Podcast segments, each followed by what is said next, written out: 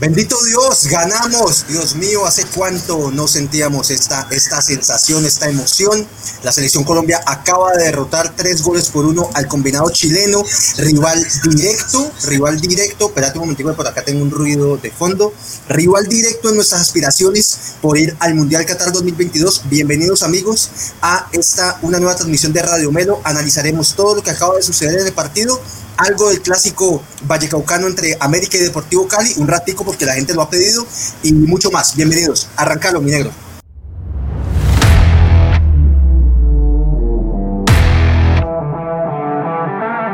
Si disfrutas hablando de todo lo acontecido en el mundo del fútbol, este es tu canal. Ni expertos ni periodistas, solo un grupo de aficionados que disfruta del fútbol igual que tú. Aquí comienza Radio Melo Fútbol entre amigos. Bienvenidos al show.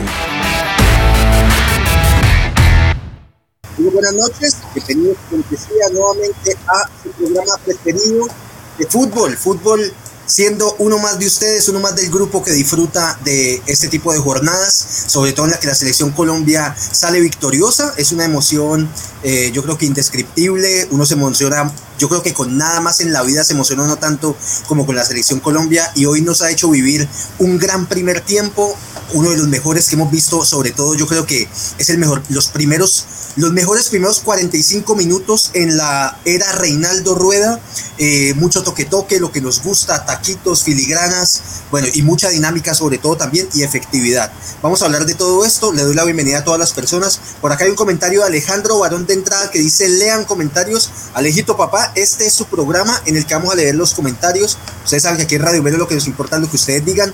Así que nada muchachos, vamos a empezar con esto. Yo creo que la gente está que se habla. Empiezo saludando a la banda. Diego Esteban Medina. Diego Parcero, buenas noches, bienvenido.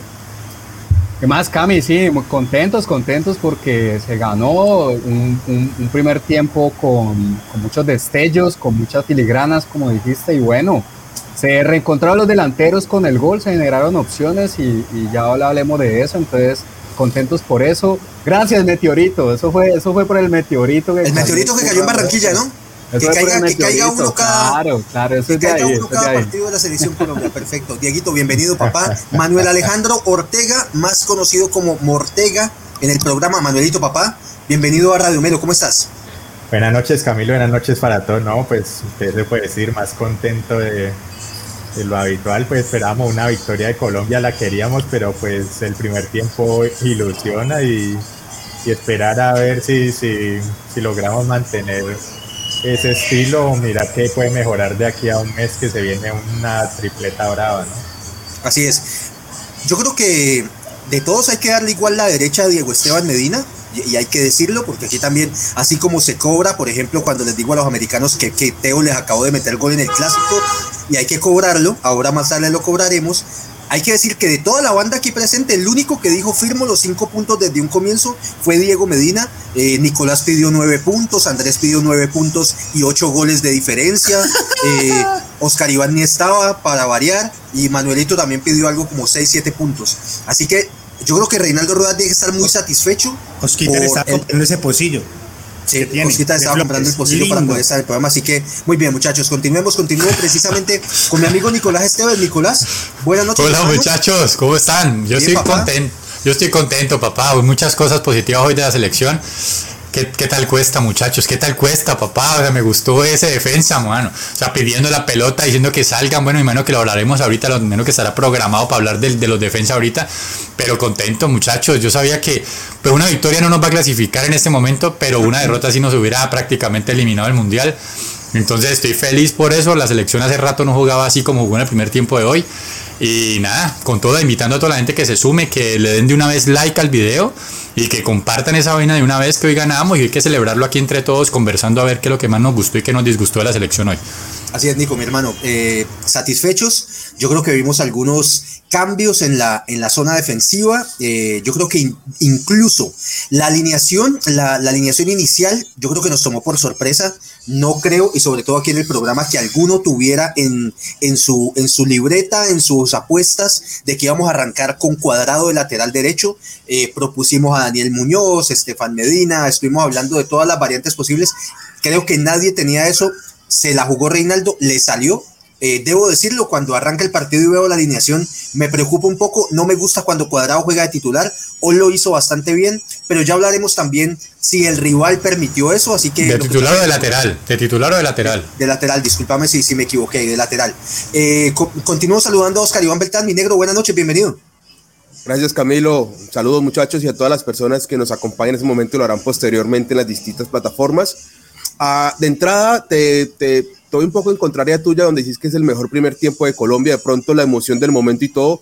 Para mí el mejor primer tiempo de Colombia fue contra Brasil en Copa América, ¿eh? no se nos olvide eso, porque es que hay que medirlo también contra quién estabas jugando y jugamos con un muy mal Chile. Muy diferente es el juego de Colombia en Copa América. No, ya, ya va a empezar a vender, ya, va a empezar a vender que no jugamos con nadie, huevón. Un equipo que no le ganamos aquí como yo no sé cuánto, cuántos años aquí. No. Bueno, pues no me interrumpas pues el saludo, por favor. Sí, deja entonces, negro, negro. entonces, tengamos en cuenta las proporciones. Jugamos contra un Chile que tuvo muy mal primer tiempo. Estamos jugando contra Brasil en una Copa América de local, para recordarte eso. Y lo segundo, hombre, qué bueno un partido donde jugamos y por lo menos yo olvidé por completo a, los, a parejas centrales, pero durante todo el partido estuve pensando en Dubán y en Muriel. Para mí esa fue una particularidad que me trajo ese partido, ¿no? Porque no nos, no nos hizo extrañar para nada los centrales con los que venimos jugando, pero sí pensaba, bueno, yo creo que por ahorita creo que quedan sentaditos un ratico ellos dos, hablando de Dubán y, y de Muriel. De resto, satisfecho por el resultado, más aún, más aún por la forma de juego de la selección Colombia el día de hoy. Me gusta mucho más que el resultado, Camilo. Negro, me gusta, me gusta tu análisis, viejo, y que, y que digas que, que de pronto, listo, no minimiza la victoria, pero también es importante hacer el análisis, digamos, desde, la, desde las dos bandas, y tenemos que decir, muchachos, que Chile no viene en un buen momento y también venía sin algunas de sus piezas claves, eso no le quita ni más ni menos, y tengamos en cuenta que si analizamos la eliminatoria en duelos directos con nuestros rivales, podríamos decir que esta noche le acabamos de ganar por completo el duelo a la selección de Chile. Les ganamos de visitantes y hoy cumplimos ganando de locales, así que está bien, eh, el enfrentamiento no es únicamente entre ellos y nosotros, habrán otros partidos donde ellos puedan sacar puntos, nosotros por perder o viceversa, sin embargo, ya ellos en sus cuentas por lo menos ante un rival directísimo como somos nosotros, ya no podrán decir que sumaron ningún punto. Se fueron en limpio, le sacamos 6 de 6 y finalizo esta tanda saludando a Andrés Villana. Andresito, papá, buenas noches, bienvenido. Buenas noches, Cami. Buenas noches, muchachos. Fue empate en Chile, ¿no? Que fue empate en Chile, Cami, no fueron 6 de 6. Perdón, perdón, perdón. 4 de 6, pero igual es una gran cosecha para la historia que tenemos con Chile. La verdad, obviamente creo que todos estamos muy contentos, muy, muy contentos. Eh, y creo que todos salen a una misma conclusión. Un gran primer tiempo. Me parece, y lo vamos a analizar, que le faltó a Reinaldo meterle un poquito la mano más rápido en el segundo tiempo pero fue un gran partido. Fue un gran partido desde los cambios, desde lo táctico, desde, desde lo bonito que jugó la selección. Me uno a lo que dice Oscar, no en, lo inicial, que estoy totalmente en desacuerdo, eh, pero en que sí se vio mejor fútbol hoy. Y eso era un debe que tenía la selección, pero bueno, eh, estoy muy contento. Andresito, bienvenido. Voy a saludar, muchachos, rápidamente a la gente que se toma el tiempo de acompañarnos en este momento. Por acá está Don Adolfo Esteves. Don Adolfo, gracias, como siempre. Luis Felipe Salazar. Eh, Juan Garzón, que nos dice que nos acompaña desde Australia. Super internacionales somos acá en Radio Melo. Alejandro Barón, uno de los que siempre está acá y que nos pide que le damos comentarios. Alejito, papá, ya lo vamos a leer. Cindy Espinal, amor, gracias por acompañarnos. Yolanda Henao, que también está ahí siempre acompañándonos. Muchas gracias, Yolanda. Gonzalo Acte, que vuelve después de algunos días de ausencia. Eh, Mario Ramírez, papá, gracias por estar ahí. Doña Carmen Agua, doña Carmen, un abrazo. Ángela Muegues, que también una habitual de acá de Radio Melo, gracias Ángela por el apoyo. Está también por acá el parcero Raúl, que dice, desde la eliminatoria del 98 no se le ganaba. Muchachos, eso es una caterva de años. Desde, septiembre del 96, que ganó 4-1 Colombia, no, no se le ganaba. pero es que venían mal. Local. eso es una, o sea, es Chile, es Chile, es Chile, es Chile, es Chile, es Chile. Ya, ya, sabemos el, el, el están, en modo tribuneros, están en modo tribuneros para que la gente los aplauda, pero, pero ahorita vamos con análisis y, con hechos. Estamos emocionados, Camilo, no jodas, para el análisis. Está por acá el príncipe Gustavo Adolfo Rodríguez, que le mando un saludo, mi hermano, gracias por acompañarnos. El baby. El baby. Germán Galvis también por acá con las buenas noches, celebrando la victoria, dice. Eh, muy bien, y a todos los demás que nos acompañan, muchísimas gracias por estar ahí. Muy bien, muchachos, empecemos hablando de esto.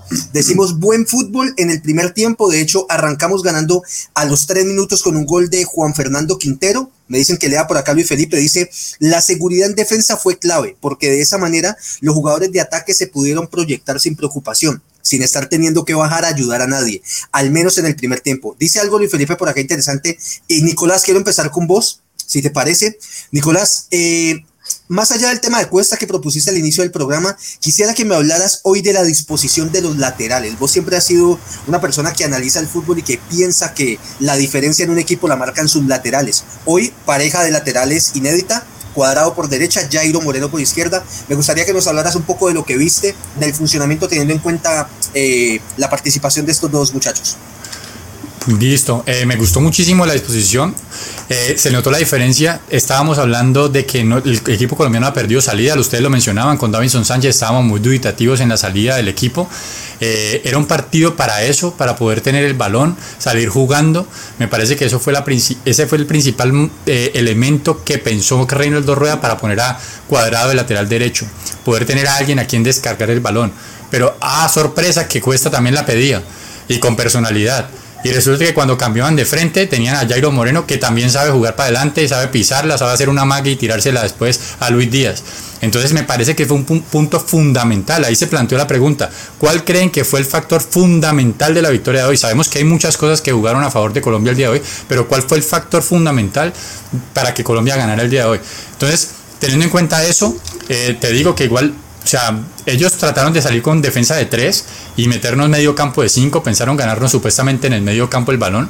Y resulta que con esos jugadores, con Mauricio Isla y Eugenio Mena, no nos hacían ni cosquillas, o sea, no nos hacían ni cosquillas. Yo, la verdad, me sorprendió muchísimo Chile en el primer tiempo el planteamiento, porque, o sea, parecía un equipo amateur, o sea, un equipo que no presionaba, no se sabía que estaban jugando.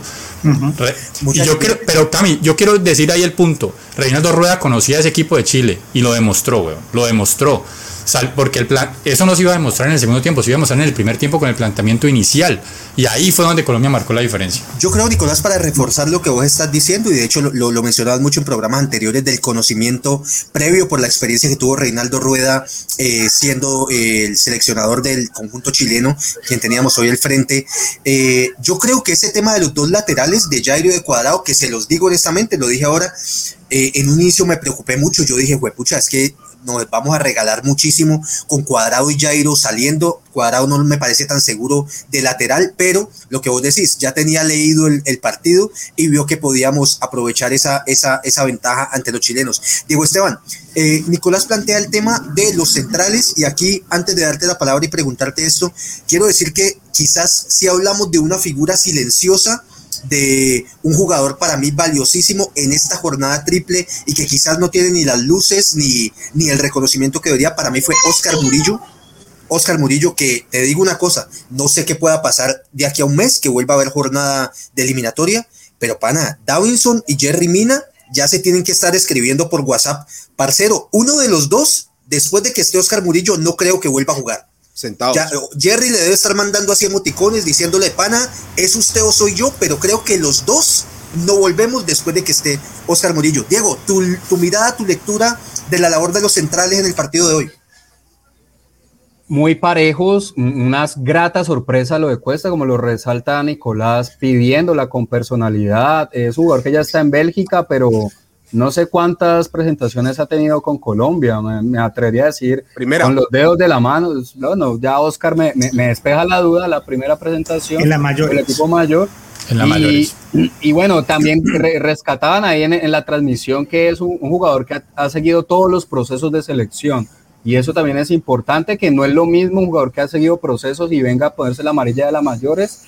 Y ya lo referente a tu pregunta, sí, Oscar Murillo más allá que ustedes hablaban de, la edad en el, en, el, en el programa pasado, de que, pero un central no necesita tener 24 ni 28 años. Un central, creo, como los arqueros, cuanto más, cuanto más años tienes, más partidos, mucha más experiencia. Y si tiene un buen manejo físico, él puede jugar hasta los 36, eh, con, con, con, sin ninguna duda. Entonces, creo que sí. Ya, ah, no, pues el Pitufo jugó como hasta los cuarenta y pico y le metió gol al Cali, ¿no?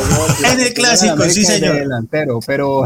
pero Teo hizo gol el fin de semana. Teo hizo gol el fin de semana. Pero no, volviendo a los dos Murillo, sí, muy parejo en los tres partidos y evidentemente la seguridad, como lo resaltaba el Monpirri y Luis Felipe Salazar, en efecto es, lo que le dio a Colombia. También eso de Reinaldo que conocía el equipo y que anticipó tal vez esa figura de 3-5-2 que ellos quisieron plantear, pero la seguridad que da la defensa contagia, contagia, contagia a todo el equipo y se vio Jairo, pisándola, Mateo Zuribe, incluso cuadrado en el segundo tiempo cuando íbamos 2-1. No, no, no, pero te me estás yendo al futuro, negro, te me estás yendo para el segundo tiempo, muy largo. Sí, Oscar déjame, Murillo, déjame desmenuzar el primer tiempo primero y luego vamos al segundo tiempo. Tanto la emoción del, del partido. me, está, me está analizando hasta el próximo partido ya, Diego Esteban, muy bien, calmados. Manuel Alejandro, parcero, eh, arrancamos, como dije, con gol de Juan Fernando Quintero, anulado por el VAR, bien anulado. Eh, pero, pero Manuel, el tema de jugar con un 10-10, el neto, algo que yo creo que nos gusta acá en Colombia, nuestra cultura está muy arraigada con tener ese tipo de jugadores, de manejar bien el balón, de muy buenas entregas, pases cortos, pases largos.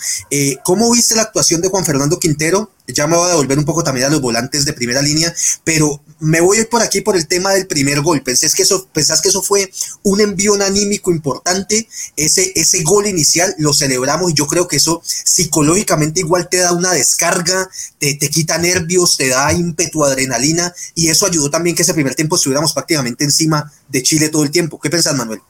Eh, pues pilla que para mí tuvo un efecto un poco negativo porque a mí me parece que pues Colombia empezó arrollando y metió el gol, digamos que esa, esa euforia inicial, después de que se bajó con el bar, ya los lugares se quedaron un poco más tranquilos, a Chile se le pasó ya el sustico. Y en, en un momento después de ese gol anulado, que Chile empezó un poquito a manejar, pero ya luego Colombia empezó, ya cuando llegó la jugada de, días del penalti, ya Colombia ahí sí metió el gol de, de penal de Borja y sí ya Chile ya empezó otra vez a, a disminuir. Entonces ese, ese trabajo de Quintero fue, fue muy importante en esa banda. Reinaldo de la pilló toda de que tiran, descolgando balones ahí para, para Borja, tirándolo a la espalda de, Medel, que era el, central, el, el, que estaba en el medio, que Borja, por ejemplo, sin ser un hombre rápido, sabía que Tomo él iba a ganar en velocidad, en fuerza, en altura. Entonces, sabiendo que ese duelo ya estaba ganado, no era y no ubicarlo con con un tipo que tiene la precisión de Quintero, que se la pone ahí como quiere. Andresito, por acá la gente te está pidiendo, dejen hablar a Andrés, ya tenés tus propios seguidores acá en el programa. Andresito, pana, eh, volvamos al tema, es, es maluco hablar de los ausentes, pero tengamos en cuenta que esto es un proceso y, y, de alguna manera quienes no están no quiere decir que en algún momento no se reincorporen a la selección. El problema es cuando vos no estás y al que ponen demuestra algo demuestra que tiene capacidad. Hoy el tema del debut de ese muchacho cuesta, listo, no vamos a decir ahora que es el nuevo Iván Ramiro Córdoba ni el nuevo Andrés Escobar, pero lo metieron en un partido difícil por el entorno, por la situación, por lo que representaba el ganar el día de hoy. El muchacho lo hace muy bien. ¿Qué puedes decirnos vos, Andrés, del análisis de lo futbolístico, pero también de lo que podría ser dentro de un mes una convocatoria en la que estoy prácticamente seguro que van a estar Davinson Sánchez y Jerry Mina, a menos de que físicamente no estén aptos. ¿Cómo ves vos esa situación un poco a futuro, Andrés? Pues mira, esa, esa, como, esa triple nueva jornada da para que se hagan cambios. O sea, y, y lo demostró Reinaldo jugando con, guardando algunos jugadores de Paraguay para este partido o sea, este man no, no va a salir a, quemar todos los fusibles de una. Y no creo, la verdad, no creo que por mejor partido que haya hecho Cuesta, eh, vaya a sentar a Davinson o a Jerry en el momento en que ellos vayan a volver, a menos, como lo decís, o que vengan lesionados o que no estén jugando. Creo que eso también es importante. Creo que Reinaldo está llamando a la gente que está jugando. Entonces, si esa gente no muestra el nivel, seguramente no la vamos a jugar con Cuesta. Falcao no venía jugando, para así nos duela. Falcao no venía jugando. Ah, bueno. Y le, le dieron su rato, que me alegra mucho y lo aplaudo, pero Falcao no venía jugando. Creo que sería la única excepción a la regla, pero no fue titular. No fue titular. Entonces, creo que ahí Cuesta tiene un chance, hizo un muy buen primer, eh, un partido muy correcto. Eh, Oscar Murillo, impecable, creo que fue el jugador de la triple jornada, impecable. O sea, la verdad no tuvo fisuras. Y eso es lo que se necesita en una defensa, porque alguien lo colocó ahorita en los comentarios. con una defensa sólida el equipo se siente mucho más tranquilo. Es que eh, no sé si les pasaba, como que cada ataque de un equipo en cualquier partido me decía, fue pucha, que no la vayan a embarrar, Dios mío, ya viene el otro gol. Y no, esta vez estuvimos como más tranquilos. Y el segundo partido que Colombia sale sin goles en el primer tiempo, cosa que mejora muchísimo la, la seguridad del equipo. Entonces, eso creo que, creo que va, va, va, a jugar mucho qué va a pasar en un mes en cuanto a la titularidad de los que vienen jugando en Inglaterra. Muy bien. Oscar Iván, voy con vos. Mi negro, a vos me toca dejarte la parte impopular del programa, pero vos sos el llamado al orden, a un poco de razón, a un poco de realidad para que le bajemos a los decibeles. Eh, mi negro, no nos digamos mentiras. Este Chile es el Chile más flojo que ha venido en muchísimo tiempo. Eh, quiero decir algo, quiero decir algo para, para intentar argumentar. Cuando inicia la jornada o, o esta triple jornada de eliminatorias, Chile enfrentó a Brasil. Y Chile tuvo un primer tiempo que yo les digo, yo lo vi, yo dije, fue pucha, agarrémonos duro porque ese partido va a estar durísimo. Mucha dinámica, mucho, mucho, mucho despliegue. Eh, Brasil, el arquero salvó un par bien difíciles. Eh, yo, yo vi un Chile mucho más difícil. Hoy realmente vi un Chile bastante diezmado. Me imagino que la parte física también tuvo que haber golpeado ya después de Es que Tite no dirigió a Chile. Tite no dirigió, no, no dirigió a Chile, weón. No lo conoce como lo conoce Reinaldo. Es que no viste cómo lo desarmó, weón. No viste que no pudo, Chile no prácticamente no pasaba la mitad de la cancha el primer tiempo. Nico, yo te voy a tirar de una vez la pregunta para que la vas preparando eh, para la, siguiente ronda y es, Chile nos hace un solo cambio en el segundo tiempo, que es meter a Charles Aranguis y casi que nos empatan. Cambió porque mi Dios es muy grande, no nos empataron. Sí, y eso que tiene, pero, pero bueno, listo, dale que es para ahorita, dale, ya ahorita la pienso y te la digo. Vos estás diciendo que nosotros teníamos, claro, Reinaldo Rueda conoce perfectamente a Chile, Marica, nos hicieron un cambio y también nos descuadernaron, pero ya vamos para allá. Oscar Iván, tu análisis del partido, tu mirada eh, de pronto de la manera que nos gusta que lo hagas.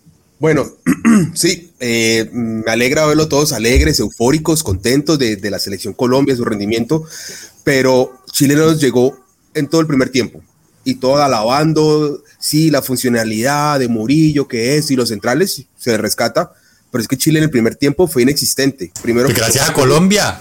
no, mira, no, mira. Déjelo terminar, déjelo terminar, déjelo terminar, déjelo terminar. Colombia desde el punto de vista ofensivo, sí, Colombia estuvo en una posición y en una, en una, ofensiva que yo hace rato no se la veía.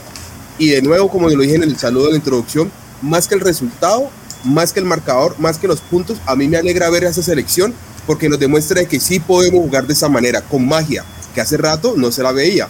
Pero como lo decía Camilo en la pregunta que te, que te estuvo preparando a vos, un cambio de Chile se nos descuadernó por completo el partido. Se nos estaba enredando. No nos olvidemos de eso. O sea, no nos miremos, no nos centremos en el 3-1 llegó un momento en que estuvimos apretando.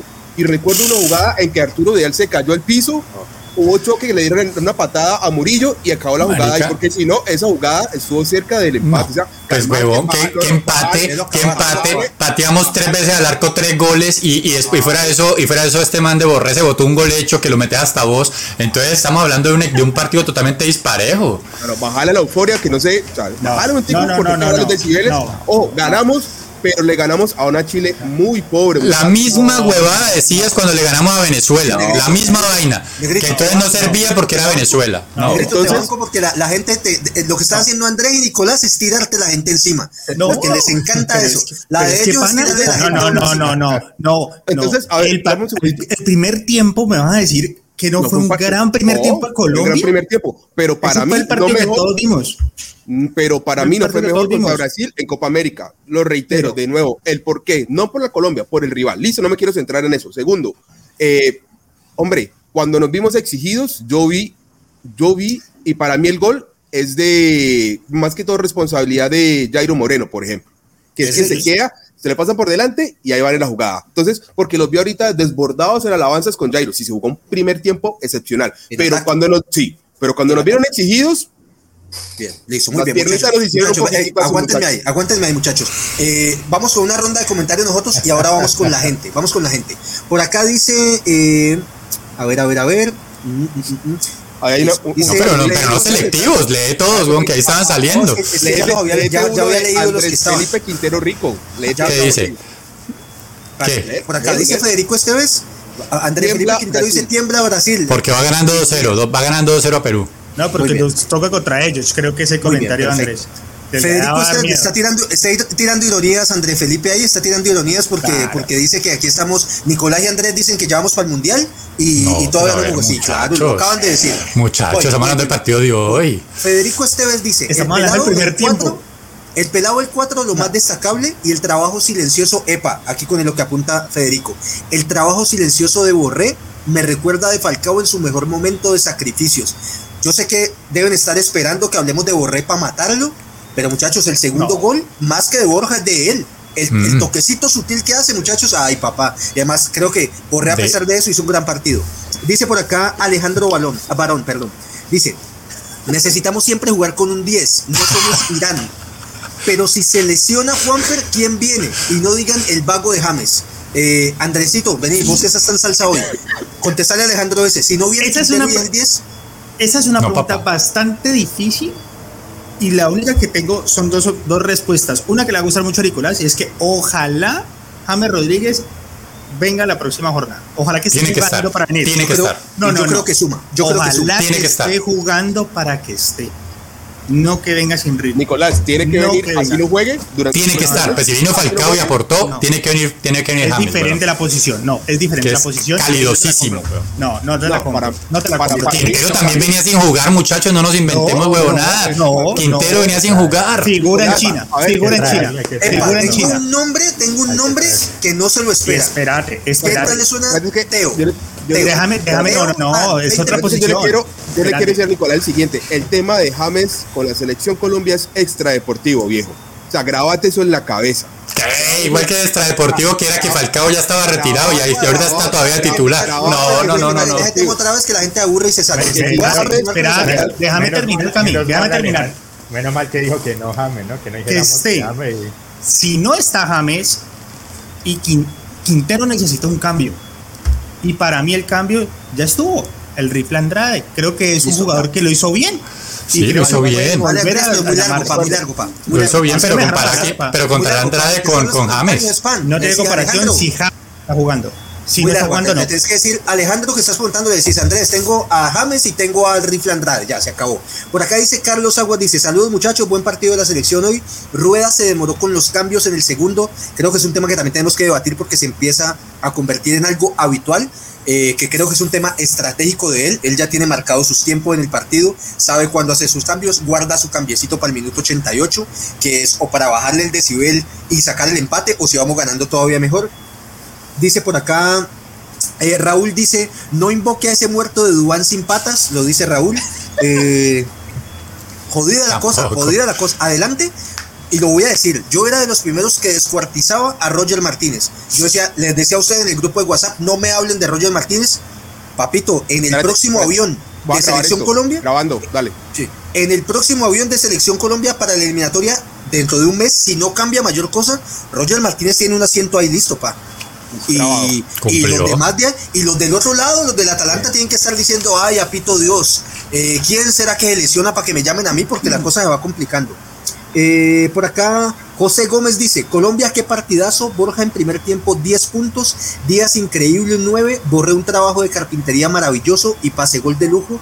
Este José Gómez, este sí sabe. Eh, cuesta uno No, no, no leíste lo del paréntesis, ¿no? Epa, lástima esa que se come como buen ex deportivo Cali. No, pero lee completo, lee completo. porque, José, José, Camilo del Cali en la universidad era exacto, exacto, se votaba con goles hechos. No, pero es que vengo cansado corriendo desde atrás. Yo venía desde la primera línea de volantes, llegaba mamado. Muy bien, continuemos. Julián Isaza dice: Oscar parece comentarista boliviano. Se vio otro partido. Tómalo, eh, bueno, y por acá listo. Muy bien, muchachos. Continuemos entonces nosotros hablando por acá. Ya la gente empieza a, atacar al pobre. Negro, estoy con vos, ¿veis? Estoy con vos. Tampoco fue tan, tan difícil lo que hicimos. Eh, eh ¿Quién me falta? ¿Con quién no he hablado? Ah, Nicolás, vuelvo con vos. Nicolás te decía Llega el segundo tiempo, eh, no, antes de ese tema voy con un poquito de color aquí. Muchachos, la que come borré, lo estamos diciendo. ¿Qué pasa ahí, Nico? ¿Cómo lo ves vos? ¿Le ves alguna explicación? Yo pienso honestamente que el man viene mamado y que de pronto cuando se la tira a Borja ya no, la esperaba. No, no, no. No, marica, yo, tengo la explicación. los que hemos jugado fútbol alguna vez, así no sea profesional, pueda amateur, Marica, la jugada era cantada que te la iban a dar. La jugada es cantada, porque vos sabes que el man va contra el arquero y que te la van a dar a vos. Quizás la esperaba antes, ¿no? Por eso que para, mí, para mí tuvo un poquito de presión. no, analizala. arranca, arranca Martínez, eh, arranca Borja y ves que Borré no arranca. Él, inicialmente no le cree.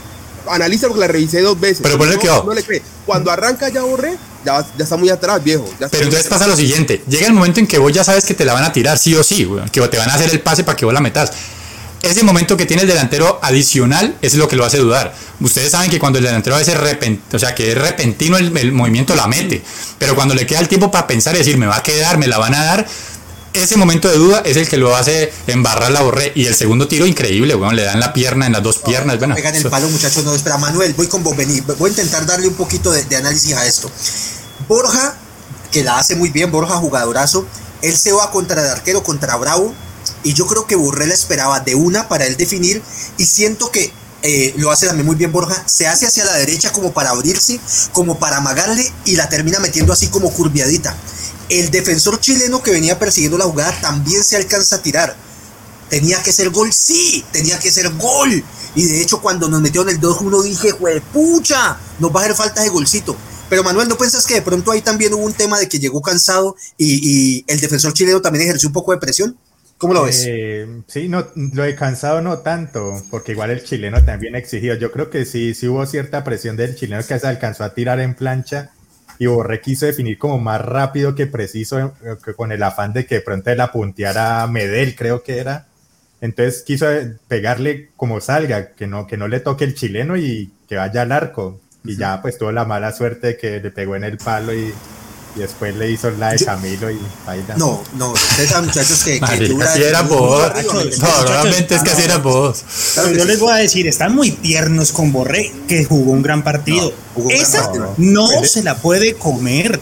No, sí, de acuerdo, de acuerdo, de acuerdo, Andrés. Vos en un partido de eliminatoria tenés que meter un balón de esos, weón. Te quedó al frente del arco solo. ¿Cómo no la vas a botar? Dos veces. O sea, que íbamos ganando 2-0. tenía que hacer el rebote. Que íbamos, que, hacer. que íbamos ganando 2-0. Que al final terminamos ganando el partido y por eso digamos que lo cogemos con pinza y como que bueno, bien borré porque igual corriste. Marica, un partido donde no hubieran empatado, weón.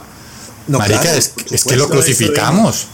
De acuerdo, de acuerdo, pero también, bueno, muy bien. Diego Esteban, voy con vos que estás, estás en sí, antes de, de, cambiar tema, hay un tema que me viene rondando la cabeza y yo creo que para mí por lo menos está confirmado que Cuadrado no puede jugar en la posición en la que arrancó hoy, por ejemplo. Para ¿Por mí. Qué lo decir negro? Argumentalo, por favor. Porque, a ver, a pesar de que en el primer tiempo no fue exigido, nuevamente por Chile, cuando se empezó a hacer, para mí lo vi muy pobre. Lo vi muy, muy pobre, incluso cuando vi la nómina, y yo creo que a todos nos sorprendió que no arrancara Muñoz en ese lado para mí. O, o alguien pero, no, yo espero que, no, que nadie. O nadie, ni siquiera Chile. No, no, no, no, no, no. Ah, o sea, está bien, está bien. bueno. Tal, es así, tal es así, que Reinaldo yo creo que se da cuenta precisamente que cuando por fin Chile nos empieza a atacar y que Cuadrado estaba pensando a fallecer por ese lado, hace el cambio y mete a Cuadrado y adelanta, mete, mete a Muñoz y adelanta a Cuadrado. Para mí, Cuadrado en esa posición en, que la, en la que arrancó no debería jugar nada más en la selección realmente, y más teniendo jugadores de desempeño como Muñoz. Para mí todo lo contrario, weón. Para mí la clave del una de las claves del partido fue que Cuadrado jugara ahí. ¿Por qué? Porque nos daba salida. Porque nos daba salida. ¿De qué nos sirve Cuadrado? Sí, puede ser muy desequilibrante en el último cuarto de cancha, pero si no tenemos quien se la tire limpia, eh, corre, o sea, pasa lo que pasaba en los partidos anteriores, que no teníamos elaboración. Cuadrado ahí es virtud de él que no haya sido atacado. Un tipo que te recibe el balón y el man que te viene a presionar, a hacer sombra, eh, que está haciendo un desgaste, que normalmente es un jugador de ataque que te está haciendo un desgaste, y tiene un tipo que en la defensa te empieza a hacer amagues y te toca, te toca estar haciendo, acercándote y haciendo más sombra y haciendo más sombra, te está desgastando completamente. Marica, eso juega completamente en lo mental. Eso juega completamente permíteme. Permíteme la cuña para las personas que están conectadas. Familia, gracias por acompañarnos a esta hora, 33 minutos de programa. Por favor, no olviden dejarnos su like le repito, para nosotros es bien importante esto. Ustedes dirán, ¿para qué sirve ese like? Ese like sirve para que el algoritmo de YouTube cuando empieza a ver esos likes, empieza a compartirlo a más personas. Y lo que queremos, ustedes saben, acá en el proyecto de Radio Melo, es que cada vez lleguen más y más personas apasionadas por el fútbol y puedan seguir hacer creciendo esta comunidad que venimos ya hace más de un año teniendo con todos ustedes. Así que agradecemos eso. Por favor, si no se han suscrito en el canal, por favor, háganlo, que también nos ayuda a ir subiendo poco a poco las personas que eh, hacen parte del proyecto Radio Melo Fútbol entre amigos. Muy bien, muchachos, continuemos. Eh, Diego Esteban, iba con vos y quiero también analizar lo siguiente. Primer tiempo, mucho desborde, teníamos mucha velocidad, estábamos jugando, eh, estábamos combinando bastante bien. Luis Díaz con Jairo por allá se tiraban unos taquitos bien bacanos. Pero Diego, te voy a tirar esta que está como difícil, pero quiero tu análisis. Me pareció que de pronto la sombra del partido, no voy a decir que jugaron mal, pilas con eso, pero me parece que en el momento de jugar a ese fútbol de velocidad, de precisión, no tengo tan claro si lo de Barrios y de Mateus Uribe viene siendo tan bueno. Y de hecho, algo que me preocupa y también te la asumo para que la remesa ahí. De estos tres eh, partidos que tuvimos de eliminatoria, vi pocas eh, alternativas en esa primera línea de volantes. De hecho, creo que el cambio cantado casi es siempre Mateus por Cuellar, sigo eh, pidiendo de pronto un par de minuticos para Baldomero Perlaza, a ver algo diferente. No sé, Diego, cómo viste el tema vos de los, de los volantes de primera línea. Bueno, yo, yo no evidente, o sea, eh, evidentemente frente a todos los otros nueve, eh, ocho jugadores, pues porque David Ospina está en el arco, sí, sí, e, ellos son menos dúctiles, ¿no? Tienen menos, menos tendencia a melear, al melo, como nuestro programa, pero, pero no los vi en, tan, tan, tan alejados, los vi seguros también. Incluso Wilmar Barrios en, en, una, eh, cuando íbamos ganando 2-0 y, y, en una ahí en el medio campo hace, hace, hace también un, ah, un melo ahí uno de los chilenos, ¿sí? Ah, Entonces, no, no, lo vi tanto, sigamos menos que, que los otros de la selección, sí. Yo quiero eh, comentar, digamos, y refutar lo que plantea Oscar de que, de que no es el mejor primer tiempo y para es el de Brasil. El de Brasil sin duda es un muy buen primer tiempo por, por la intensidad que tuvo Colombia, sobre todo para aguantar un equipo que era local, como él lo mencionó, de una Copa América sin público, pero un equipo superior, de, el, el, más superior en, en, en Sudamérica, como está demostrado ahorita en la tabla, pero donde Colombia simplemente tuvo una intensidad, no tuvo llegadas. En este, en este partido, en este primer tiempo, hubo fútbol. Entonces, me parece incoherente que se pondere que, que, que, que, digas que entonces sí, que me gustó que hubo jugadas, pero que entonces fue mejor el de Brasil. Tal vez en intensidad y en aguantar, te la compro por ahí, pero en el total, en, en, en todos los partidos que ha tenido Reinaldo, me parece que este ha sido el mejor, me, sin duda. Creo que por juego, por volumen de ataque y por lo que se consiguió, dos goles que pudo, pudieron ser más, cuatro pudieron ser. Sí, pero ser Muy bien. Muchachos, por acá un comentario de Juan David Jiménez Moreno. Dice, Borré no estaba seguro de pegarle con izquierda y decide asegurar con borde interno. Y derecha el balón se va hacia afuera. El rebote confirma que la izquierda no es su fuerte. Por acá también dice Alejandro Barón, dice Mateus me parece que es como el grupo del colegio que presentan una exposición y el que no me imagino que no ha hecho nada, sostiene la cartelera. Eso hace Mateus, nada importante. No sé, muchachos, ustedes que... A mí el partido me pareció bueno. A mí el partido me pareció bueno. Los volantes de primera línea es un trabajo silencioso. Para mí ahí se invirtieron los papeles, porque para mí el primer tiempo de Mateus Uribe fue muy malo y en el segundo mejoró. Epa. Para mí. Muy bien. Mira, mira, mira, mira por acá Juan David Jiménez también dice, por Mateus pasan el 80% de las jugadas de Colombia. Cuando él no está fino, en entrega se nota mucho. Hoy cumplió, pero nos dejó mal parados en algunas ocasiones. Ese es el tema que yo vengo analizando, no solamente en este partido, sino en otros. Y es que creo que si mejoramos, porque repito, gran partido el de hoy, ganamos bien, pero yo creo que si mejoramos todavía ese filtro, esa primera línea, vamos a ser todavía mejores. Nicolás, yo te tiraba a vos ahora la pregunta, eh, sé que querías agregar algo, pero de una vez te pregunto, del tema de arranca el segundo tiempo, nos hacen un solo cambio. Entra Charles Aranguis, mi pana, y se nos, nos convirtió el dulce a mordiscos. Eh, se nos complica todo, agarran el balón ellos, empezamos a hacer faltas, perdemos la concentración. Contame vos desde tu posición y es, conocíamos muy bien a Chile, pero Chile aparentemente también, porque nos hace un solo cambio de un jugador que creería que no fue titular por algún tema físico, porque ese man es titular en todos los partidos de Chile, eh, entra y nos complica el asunto. Nico. Ojo que fueron tres cambios, ¿no? entraron eh, Luis, Jiménez, Charles Aranguis, eh, Núñez. Lo digo es en términos de, real funcionamiento, pues de que uno diga de algo que se haya sentido. Pues, pero tres jugadores fueron bastantísimo. y aparte de eso, bueno, ahí te lo contesto rápidamente. Colombia con un solo cambio que fue cuando metieron a, a Muñoz, hizo cambio completamente de esquema, weón. Entonces te lo digo, ahora con tres cambios, ¿cómo no vas a poder eh, tener un cambio significativo en el funcionamiento de tu equipo. Y es normal que cuando hay un cambio que se hace en entretiempo, el técnico tome, tome algunos minutos en darse cuenta qué fue lo que hicieron y qué es lo que te está haciendo daño para poder reaccionar. Me parece que Charlie Aranguis, pues me parece que en la, en la transmisión lo estaban diciendo y lo, decía muy bien Dudamel, que donde estaba ganándose el espacio a la espalda de ciertos jugadores que estaba ahí en el medio campo ganándose el espacio.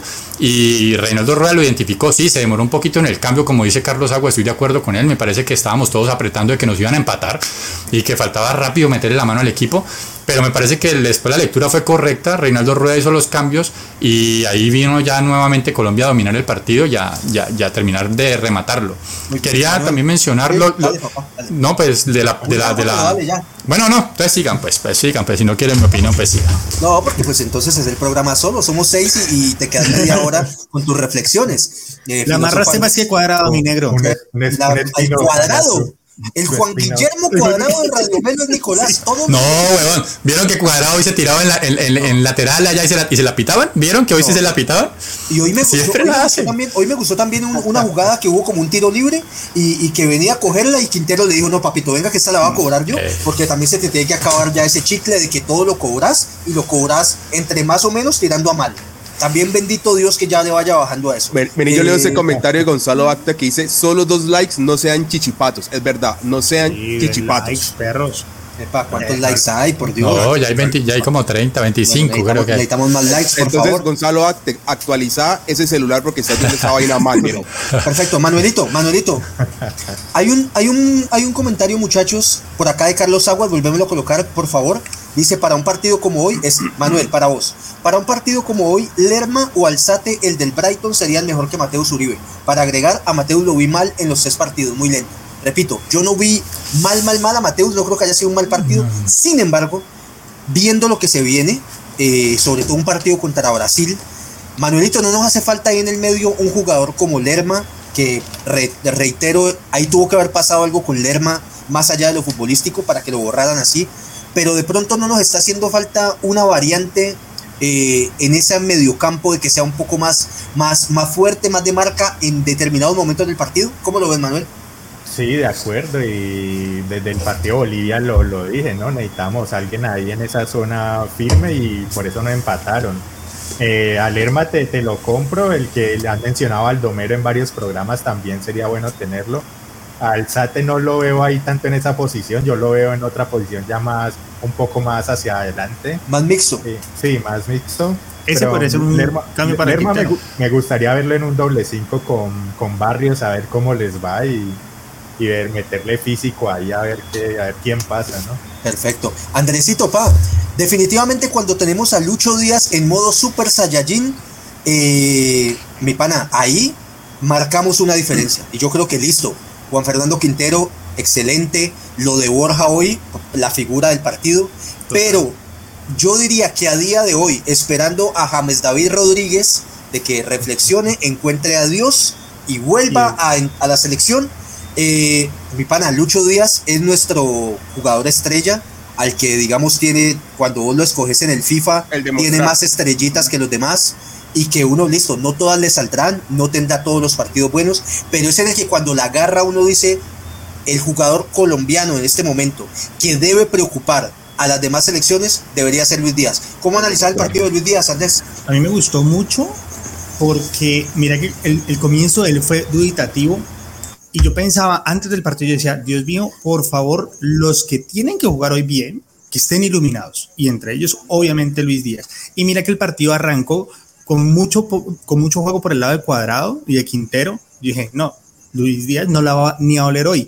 Pero hizo algo muy inteligente que me imagino que le dijo Reinaldo, y es que comenzara a moverse por el campo. Y ya salió un poquito de la banda, la comenzó a pedir y comenzamos a jugar más por el lado de él y hubo un cambio total también en la selección allí.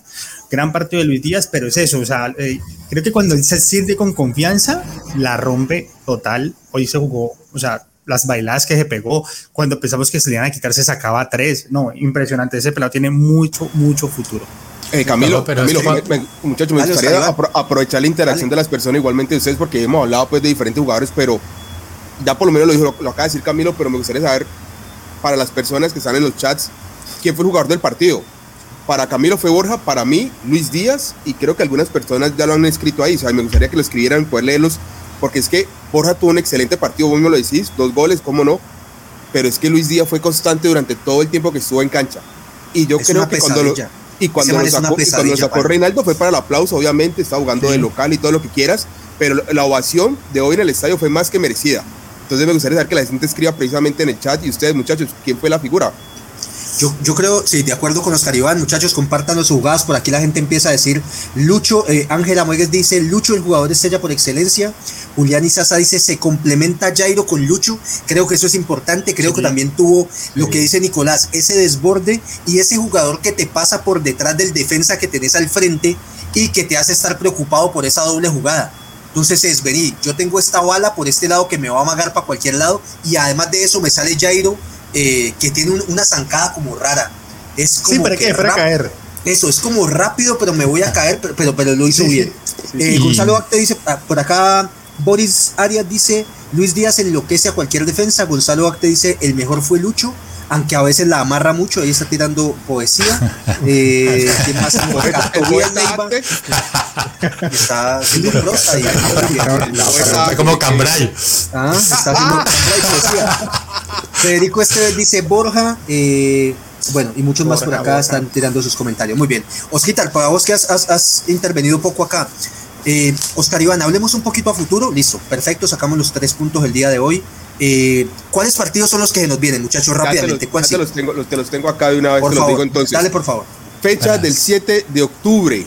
Listo, jugamos contra... Oscar, por acá Alberto Arias, que está conectado desde Facebook, acabo de ver en, en, en pantalla. Eh, uno de los mejores fue Cuesta, sereno, preciso. Me completamente de acuerdo, completamente Alberto, de acuerdo. Gracias por acompañarnos, sobre todo el tema de la serenidad y la precisión. Hecho Mano, el tercer gol, el tercer gol, el tercer gol nace de un muy buen pase de Cuesta sacando el balón desde la última línea defensiva. Oscar Iván, por favor. De, de, de Roger Martínez en el último gol, mamita querida. Sí, les Bien. decía entonces Nadie que el, el, 7 de octubre jugamos contra Uruguay. 10 de octubre. Ya? Sí, no, no, eso es ya. Eso es ya. Dentro de un mes exactamente. Bueno, días más, días menos. El 10 de octubre de local contra Brasil y el 14 de octubre de nuevo de local contra Ecuador. Diciendo lo que te está diciendo en ese momento, Camilo, quiero invitarlos a todos y las personas que nos, nos acompañan en Facebook y en YouTube en ese momento a la siguiente reflexión. en esa fecha jugamos con Bolivia, Paraguay y Chile. Y firmamos, o Diego firmaba cinco puntos. El yo pedía, yo pedía siete. Nicolás y Andrés, nueve y ocho goles de diferencia. Sí, Listo. lo dijeron. Ok. Sí, lo dijeron. Si para nosotros fue, si para nosotros consideramos crítica esta fecha, la siguiente lo es aún peor. Cuatro puntos firmo yo. Porque saca Brasil. Es, yo creo que Brasil está en las cuentas de absolutamente nadie, tal vez de Argentina y pare de contar. Pero es que vamos a jugar contra Ecuador, que en momento está de tercero, y contra Uruguay, que está de tercero, y contra Ecuador, que está de cuarto. Ojo. Con un a Brasil pequeño, empatamos normalmente. Con un pequeño, con muchachos, con un pequeño agravante, y es el gol diferencia. Estamos en ceros. Y Ecuador, que está encima de nosotros, tiene gol diferencia de 5. Ojo, los seis goles que nos empacaron, pilas, para tener muy en cuenta. Por eso entonces, nos quedamos fuera de un mundial. Ojo, por goles entonces, entonces, y hoy que las tuvimos para hacer, y como decían ustedes, eso no se lo podía comer Borré y demás, espero que no nos pese. Porque es que son cinco goles diferentes que nos tiene que estar arriba de nosotros, muchachos. Entonces. Buen, buen análisis. Eh. Ojo, sí, sí, no. Entonces, y, y, y mira que mirando la tabla y todo, y yo les pregunto a ustedes, muchachos, ¿Cuál creen ustedes que es la principal dificultad o ha sido la principal dificultad de Colombia en estas eliminatorias? ¿La defensa o el ataque? Yo digo, pana, yo, yo, yo, te voy a contestar no, rápidamente rápido, rápido, rápido, rápido, porque me gusta lo del análisis suyo. Para mí, la mayor dificultad de Colombia en esta eliminatoria ha sido consolidar un grupo. Para mí, a estas alturas todavía estamos, estamos a mitad de eliminatoria y muchachos, todavía estamos teniendo acá en Radio Melo la discusión de quién es el nueve titular. Pana, es que yo les digo, hablando? Listo, pero te, Dale, te digo, dale, ustedes, ustedes critican, o sea, ustedes critican mucho la rotación de Juan Carlos Osorio en selección mexicana, en, en selección paraguaya, en diferentes equipos que ha dirigido. Y Reinaldo Rueda así nadadito de perro, marica, nos está metiendo las mismas rotaciones. O sea, sí, está bien que no es tan abrupto de meter jugadores de un delantero de lateral izquierdo y nada de esas cosas, pero, pero igual, o sea, Tecillo, que es un central de lateral. Y de ahí en adelante, todas las veces ha rotado los jugadores, o sea, no ha habido repetición de formaciones. Creo que nunca ha repetido una formación desde que empezó. Entonces, nadadito de perro nos está metiendo rotaciones a todos aquí. Y hoy nos gustó el equipo. ¿El siguiente lo va a volver a poner? Vamos a ver. ahí voy a tirar mi análisis. Y es contra quién estamos jugando. Y creo que ahí Reinaldo Rueda también tiene que, o sea, y me parece muy inteligente.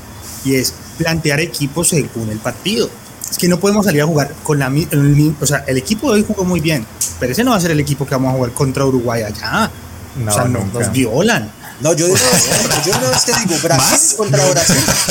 Entonces, Estefan Medina, prepárese. Algo, algo medido. De pronto contra Ecuador sí proponer algo como lo que se propuso hoy. Entonces creo que Reinaldo está buscando diferentes esquemas para los partidos que se vienen. Jugar como hoy contra Brasil de local no va a ser. No, no, ni Manuel, Manuel, consulta, un Camilo. Sí. Sí, te hago esa consulta por lo siguiente, Camilo, no, mirando pues, simplemente... El monólogo, pues. No, no, ese, ese análisis no lo hemos hecho y es que Colombia, Colombia es, sin contarlo del partido que está en deuda entre Brasil y Argentina, Colombia tiene la segunda mejor delantera de la eliminatoria o por lo menos es el segundo equipo con más goles. Es Brasil muy tiene 17 es muy y Colombia tiene 16. Es muy curioso ese análisis porque mirás, vos me decís, tenemos la segunda mejor, el segundo mejor ataque, pero no tenemos un goleador en la lista de goleadores. No tenemos un delantero goleador. Hoy Borja se destapó, metió dos hitos, pero igual no nos acerca ni siquiera a Moreno Martins de la selección boliviana, que es, goleador, y va arriba. Muy bien. Perfecto, muchachos, por acá. Yo, quiero eh, complementar lo que, lo que plantea Nicolás con la rotación y lo que decía Oscar de que no, no o vos lo, lo, dijiste, que no se ha encontrado, no se ha encontrado, no se ha encontrado un grupo.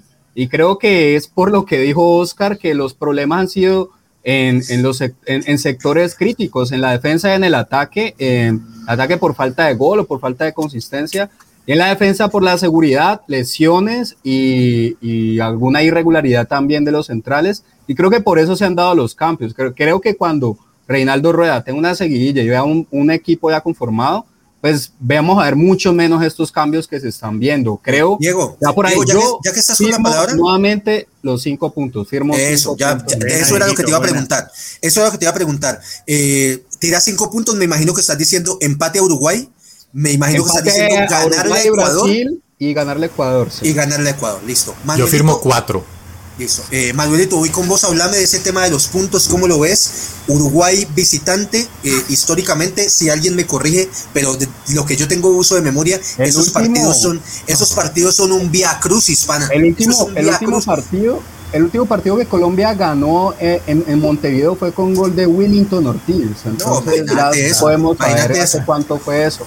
Y sí, allá siempre es bravo, pero bueno, siempre es una primera vez y Colombia no le ganaba del 96 a Chile, bueno, esperemos. En este momento, eh, ustedes me corrían también, creo que somos quintos en la eliminatoria, es decir, en el momento de la clasificación. No sé con la derrota de Ecuador, y de hecho aquí Manuel voy con vos, no sé si nos sirvió, eh, ¿cómo quedó Uruguay y Ecuador?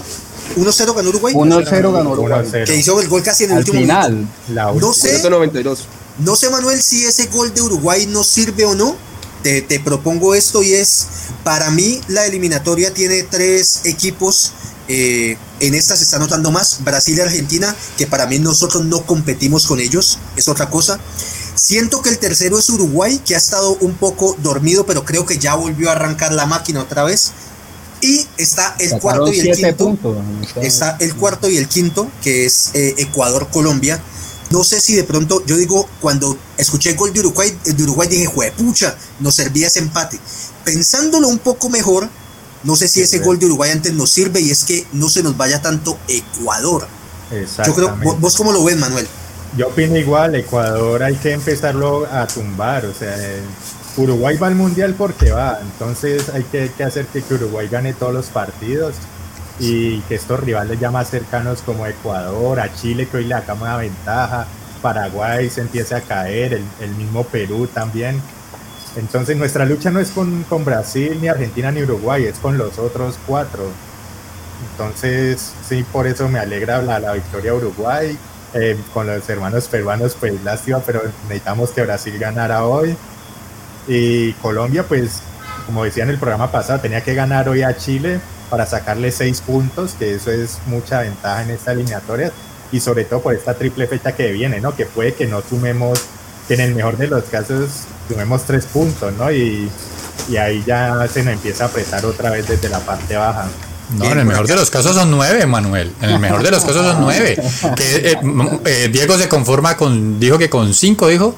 Yo me, yo digo que con cuatro, weón, que saquemos un em, a Uruguay allá es dificilísimo y, casi siempre nos ganan. Yo con esos tres puntos no cuento.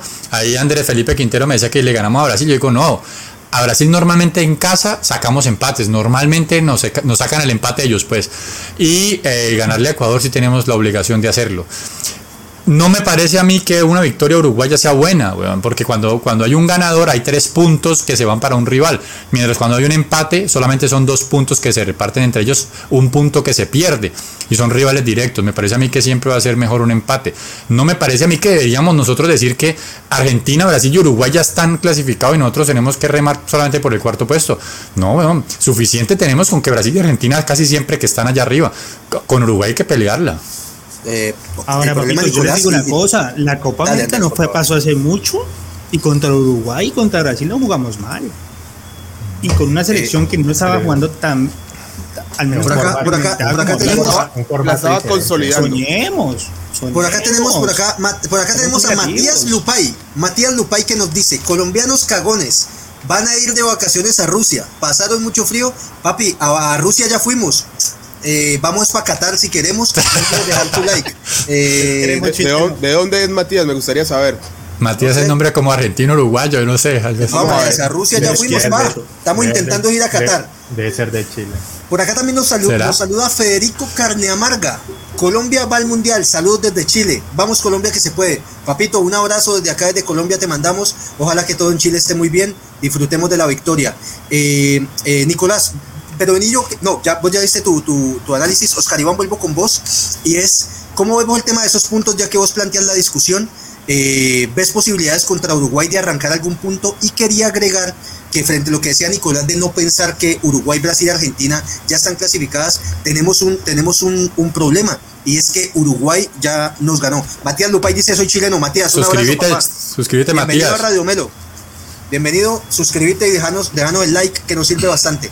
Eh, Oscar Iván, ¿vos cómo ves ese duelo teniendo en cuenta que eh, pues Uruguay ya nos metió la mano acá, parce? Entonces, el duelo que yo planteaba entre Chile y Colombia, que ya le sacamos el punto, eh, Uruguay no lo viene sacando porque nos ganó de locales y creería que hay que intentar por lo menos el empatecito. ¿Cómo lo ves, Oscar Iván? Yo lo veo de la siguiente manera, Camilo, y es no tanto de la posibilidad, sino desde la necesidad. Esto lo complemento diciendo lo siguiente, les voy a mencionar las siguientes fechas que vienen para Colombia, muchachos. Vamos con Uruguay, con Colombia, eh, con, Uruguay y con Ecuador, ¿eh? rivales directos. Brasil, fuera de cualquier cuenta. Después jugamos con Paraguay aquí, que esperemos que ya para ese entonces Paraguay esté fuera de concurso. Perú, la siguiente fecha, yo creo que también ya estaría fuera de concurso. Después con Argentina allá. Aquí con Bolivia podemos contar con esos tres puntos y cerramos con Venezuela ya partido que siempre se nos, se nos complica. Entonces, si miramos la jornada que se nos viene después de la fecha triple en octubre, Camilo, yo creo que no hemos decir, no, sí, nos conformamos con un empate, luego yo creo que nos toca, si realmente queremos ir, y más con esa diferencia de gol que tenemos, realmente tenemos que pensar en ganar en Uruguay. Ah, es válido. Que es difícil, que no sé. ojo, sí, ojo. sí. Y entonces, ¿cuánto vamos a sumar? Difícil. Vení, vení. Cuatro, digo yo. Con cuatro yo, yo ya hago, ya tiro pólvora. Andresito, vení. Y, y eso que, quiero decirle a Nicolás, porque, Nicolás hace caras cuando decimos el tema. Porque es que nosotros sumamos uno, pero es que Uruguay también va a sumar uno, entonces no le vamos a recortar diferencia. y, es que a ese paso vamos a clasificar de primeros, weón. Brasil que se coja, que lo vamos a pasar. Entonces ya sé, vamos a hacer lo siguiente, vamos a decir aquí en este programa que Colombia para ir al Mundial tiene que ganar todo. No, muchachos, es más fácil lo que plantea Nico Vamos a jugar de locales con Brasil, que es un equipo muy difícil, sí, pero de locales. Ahí tiene que empezar el equipo. Entonces, con Brasil, ¿cuánto? ¿Un mucho más difícil. Un punto a Brasil, puntico hay que sacar el, con Brasil. Un punto a Brasil, cada rato le hemos sacado el punto, cada rato en locales le hemos cogido el punto. Eliminatorias, en esas eliminatorias, ¿qué equipo le ha sacado el empate a Brasil? Pues hasta ahora Argentina van, van empatados. En esta eliminatoria, ¿qué equipo le ha sacado un punto a Brasil? No, nadie, nadie. Tenés razón, Negro, tenés razón. Ahora, Andresito, Pau, vení que vos estás participando acá y diciéndole eso a Nicolás. Cuando nosotros decimos venir, eh, que la eliminatoria ya tiene algunos cupos, digamos, ya distantes, que son Argentina, Brasil y el tema de Uruguay, no quiere decir con eso que no vamos a competir con Brasil y que no nos vamos a presentar.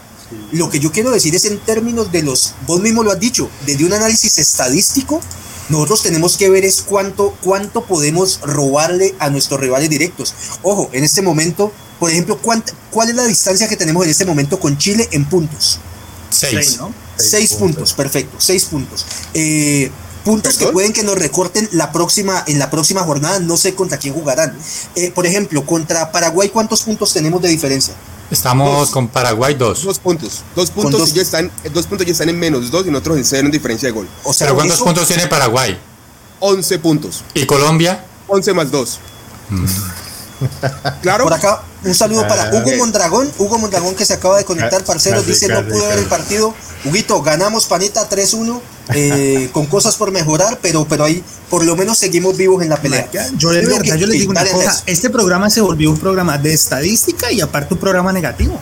Muchachos, hoy ganamos 3-1. Hicimos un gran primer tiempo y aquí estamos no, espérate, no, espérate, espérate, espérate, Andrés. No comprad una vez tiquetes para Qatar porque Andrés dice que como ganamos 3-1, ya está. Sí, lo que estoy diciendo es que la victoria de hoy. más, más positivo, Estamos, estamos, diciendo que vamos a perder con Uruguay, que vamos a perder con y que ojalá le ganemos a Ecuador. No, esperemos a ver qué pasa en un mes.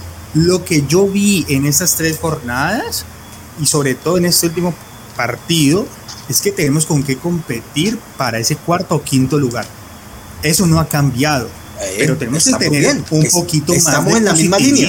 De hecho, Oscar Iván te está diciendo, epa, hay que intentar ganarle a Uruguay.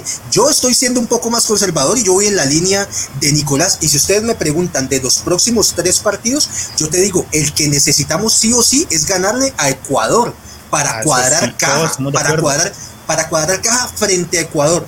Es que muchachos, a ver, vea muchachos, pensemos una cosa. Recordemos porque a todos nos tocó los 16 años que no fuimos a un mundial.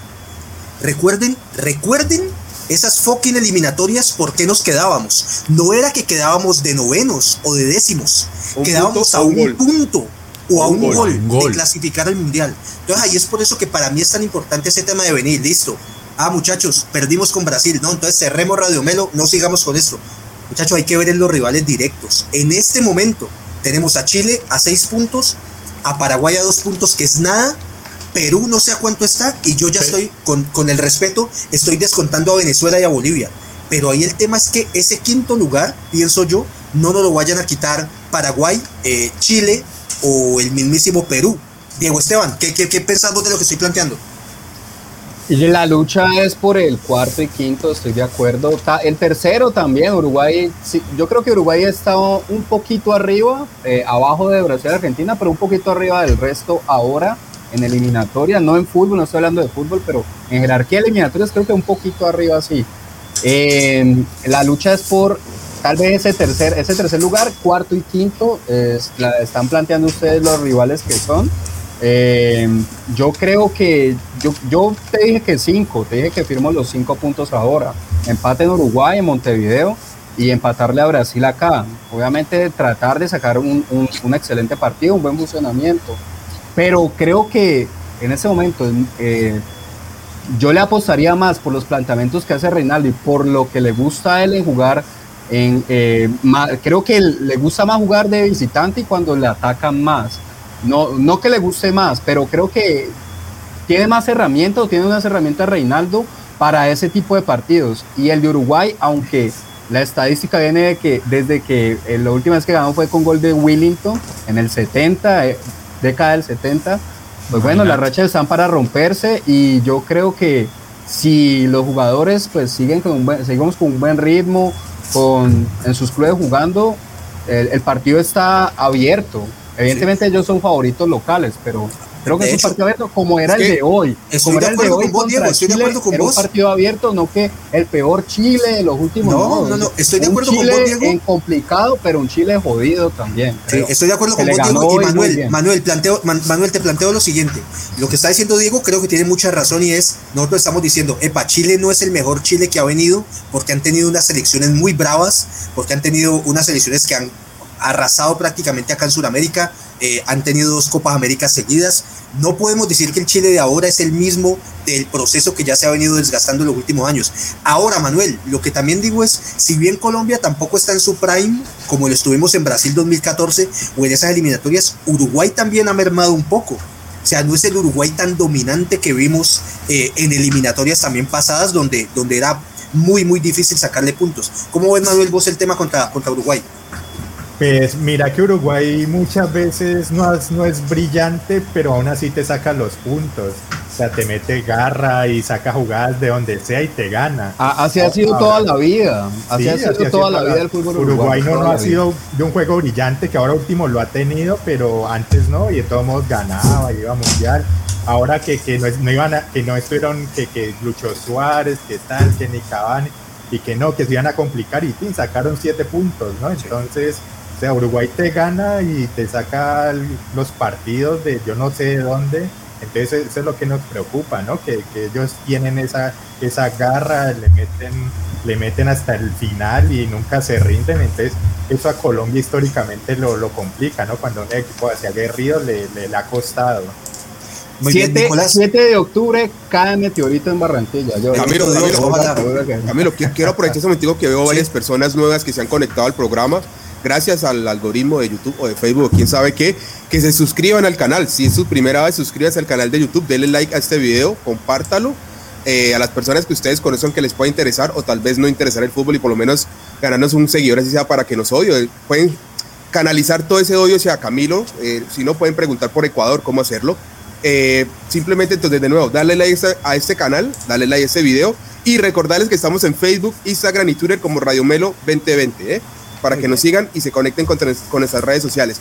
Y segundo punto, muchachos, al Mundial no creo que vayamos sacándole puntos a Bolivia, sacándole puntos a Venezuela, sacándole puntos... Si no te sirven los de Chile, imagínate cuáles te van a servir. Eh, si me dejas hablar, con mucho gusto complemento la idea. Tenemos que golear a Brasil en la próxima jornada y ahí sí podemos ir al Mundial. Retomo. retomo. 4-0. retomo entonces, no vamos al Mundial sacándole puntos a Paraguay, a Perú, a Bolivia y a Venezuela que son los siguientes partidos que tenemos también. Los vamos al Mundial sacándole puntos a los rivales directos, porque es que sacarle puntos a ellos significa que ellos tampoco van a sumar, muchachos. Recordemos eso. Pero pues, a, ambos, a, los equipos. A los lo estoy hablando, lo estoy hablando. eso, o sea, si no sacas esos, esos son, esos tenés que sacarlos sí o sí, weón. O sea, los que te dejan fuera de un mundial es cuando vos no le sacas puntos a Bolivia, a Venezuela, a los que están abajo, weón. Esos son los puntos que tienes que tener sí o sí. Después con los otros te, te le sacas puntico de visitante y le ganas de local para clasificar. Ah, y, y, lo segundo, lo tercero, perdón, un, comentario de, de, Andrés Felipe Quintero decía, a Uruguay le hicimos el gol más bonito de un mundial. Te faltó escribir ahí, a Uruguay le hicimos el gol más bonito de Colombia en un mundial simplemente, porque si no te recuerdo uno que hizo Maradona en Inglaterra, que hace poquito celebraron precisamente Ay, los 30 o 40 años. Eso es todo. Ya, negro, no estás entendiendo el, el, mensaje de, de Nicolás, Nicolás, vení, Nicolás, vení, dame, dame, vuelvo con vos, dame un poquito de, de luz, dame, dame un poquito de calma aquí. Eh, lo que plantea Oscar Iván a su manera, o sea, no es tan descabellado y lo que está intentando decir el negro es, vení, hay que revisar cuáles son los partidos que nos quedan de locales, que como bien lo decís, hay que ganarlos sí o sí, y hay que ver también qué tenemos de visita y en cuáles de esas canchas creería uno que puede sacar eh, puntos. Yo te diría, no, pues yo voy con el divino niño y voy al milagroso de Buga y ojalá le ganáramos otra vez a Argentina 5-0 en con Juan Cruz Real. con Juan Cruz Real cogido de la mano y vamos al milagroso. Eh, no sé qué tanto o cuándo vuelva a pasar un tema de esos de que le ganemos a Argentina o a Brasil de visitante. Aquí toca ver, Nicolás, sobre todo cuáles son los partidos que tenemos de visitantes pensando de que vamos a, ganar todo de local. ¿Cuál es tu, sí. Te lo digo, Camilo. Jugamos de visitante en Uruguay, ¿Sí? en Brasil, en Argentina y en Venezuela. Listo, esos son 12 puntos, no cuatro partidos me leíste. Repito, Uruguay, Brasil, Argentina, Venezuela, 12 puntos de visitante. Nicolás, vos de esos 12 puntos de visitante, desde tu análisis, desde la estadística que Andrés dice que hay, que porque hablamos de estadística, eh, salga, de, pana, no salga de pana, no salga de pana, no, me diga de qué puedo hablar en el programa. De esos 12 puntos, Nicolás, ¿qué, qué, qué vos que podemos arrancar? No, vemos los de Venezuela. Toca sacarle tres a Venezuela ya. El resto yo creo que, eso partimos de perder. O sea, si ganamos algo, hacemos fiesta, weón. Listo, entonces voy con esto. Entonces, de, de esos 12 hacemos tres. Sumaríamos 16 puntos, si no me equivoco. ¿16? Sí. Perfecto. Oscar Iván, ¿me puedes decir cuáles partidos nos quedan de local? Si los tenés ahí a la mano, por favor. Creo que sí, ya te digo. Nos queda Ecuador. De, nos queda de local. Entonces, Ecuador, ¿Sí? Paraguay, Perú y Bolivia. Ecuador, Paraguay, Perú, Bolivia. Eh, ¿Nosotros ya jugamos con Brasil aquí? No, está pendiente Brasil. Ah, perdón, Brasil. Perdón, y Brasil que está pendiente. Está pendiente, ¿eh? Ahí hay 15 puntos. Entonces, digamos, vamos a, soñar. Eh, esos tres puntos que dijimos de visitante contra Venezuela, creo que también hace rato no los sacamos. Creo que hace rato Pero esos toca sacarlos. Sacamos de un puntico y con dificultad. Nicolás, de los, de los cinco que nos está planteando el negro Escaribán de local, ¿cómo la ves vos? Brasil. Brasil empate. Ecuador, un punto. Perú toca ganar, Ecuador toca ganar. ¿Qué más falta? Paraguay. Paraguay toca ganar. Permíteme que, me siento internacional. Toca ganar, toca ganar todos, menos el de Brasil que es empate. Perdón, Daniel Ramírez, Daniel Ramírez. ¿Cuántos puntos suma ahí? local. Listo, ya te lo digo entonces sería Ecuador 3, Paraguay 6, Perú 9 y Bolivia 12. Ojo, vea, por acá está diciendo por acá. Lean a Pito, lean a Pito. Muchachos, a la, gente del chat les pido excusas. Lo que pasa es que estos muchachos eh, son ávidos de hablar y, no dan espacio para la gente. Eh, por acá dice Albertini, dice, lo importante es que la selección ya se le ve forma en la defensa. Eso da un poquito de confianza para meter volantes ofensivos y con ataque. De acuerdo, Albertini, un abrazo. Por acá, BDNG.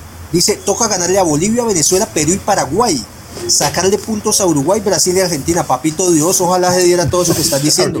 Si da eso, de una vez, amor, los tiquetes. Donde hagamos eso, los tiquetes. Eh, por acá dice Alejandro Barón, epa, dice, el negro Oscar tiene razón, debemos ganarle a Uruguay o si no vamos a empezar a buscarle empate a Bolivia. Y por acá Daniel Ramírez nos dice, hola, saludos desde Ciudad de México.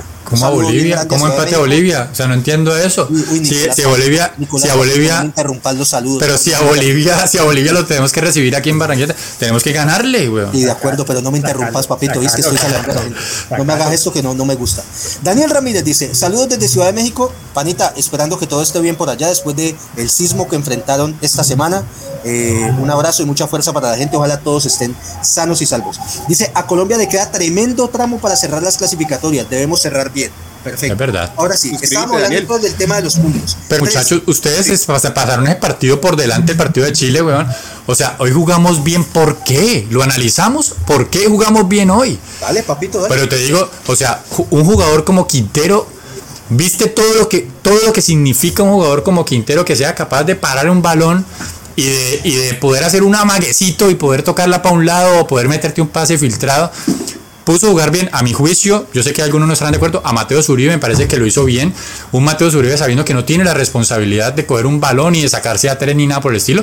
Un jugador que sabe que puede tirársela a, a Quintero y que él resuelve un jugador como Cuadrado que perfectamente puede jugar en la parte posterior sin tener la responsabilidad de armar al equipo, porque no es su fuerte, su fuerte es proyectarse por la derecha y tirar centros o una diagonal hacia adentro y tirar un pase. Entonces, estamos hablando que un jugador o un par de jugadores eh, hacen todo el funcionamiento de un equipo, son jugadores que aumentan la sinergia, una sinergia positiva para el equipo. Entonces, por allí pasó la clave del partido para mí, un jugador como Quintero. Muy bien, Andrés, voy con vos. Por acá tenemos un comentario de Alejandro Cárdenas Aristizábal, que no lo tengo identificado si ya había estado acá en el programa. Si no es así, Alejandro, bienvenido a Radio Melo, panita. Ojalá te suscribas al canal, suscríbete, déjanos tu like. Y Alejandro Cárdenas te dice, Andrés, para jugar contra Uruguay, ¿vuelve James? Alejo, yo te digo, ojalá, porque, pana, que usted me diga, listo, no viene de titular pero que vos me decís, Quintero, arrancamos con Quintero, pero que vos me digas, papito, minuto 70 del segundo tiempo, hago un cambio. ¿A quién tenés? Tengo a James Rodríguez. Epa, algo me ilusiona. Andresito, papá, si estás ahí todavía, contanos qué, qué pensás de eso. Y para mí, por supuesto, que James Rodríguez no va a llegar a ser titular de la selección Colombia, como lo es, por ejemplo, el caso Falcao. Si llega a venir, si llega a venir, si juega, si juega, James tiene que jugar fútbol. Punto. Eh, pero vuelvo y lo repito lo que les dije ahorita, muchachos. Este mate Reinaldo Rueda tiene claro cómo va a jugar los partidos y creo que ya tiene claro cómo va a jugar en, en un mes, en menos de un mes. Y creo que va a ser algo muy parecido al que jugó con Bolivia eh, y contra Paraguay. O sea, no va a salir a regalarse, no va a salir como salió a jugar hoy. De pronto va a intentar jugar más al contragolpe o aguantar más el partido y va a arriesgar todo en la fecha contra Ecuador contra Brasil de pronto hará algunos cambiecillos ahí para intentar contragolpearlo también. Pero las próximas tres fechas vamos a ver algo muy parecido a lo de estas tres. planteamientos y titularidades según eh, eh, lo que nos toque. Y eso va a ser un, un esquema muy defensivo, a mi parecer. Diego Esteban, que contra Uruguay se vayan preparando de laterales Estefan Medina y Tecillo, por un tema también de juego aéreo, un tema de contenerlos, o también te planteo esto, Diego Esteban, si por lo general perdemos ante Uruguay, es un tema normal, y que estaría lamentablemente dentro de los planes, no es un tema de derrotista ni de mediocridad, sino que no nos va bien en Montevideo.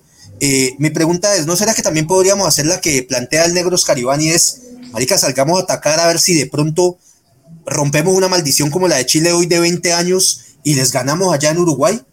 ¿Alguien ha ganado en Uruguay en esta eliminatoria, en Montevideo? ¿Algún equipo? Brasil. Vamos a revisar. Probablemente. Si Brasil jugó allá, ganó porque creo, que Brasil, Brasil ha ganado todo.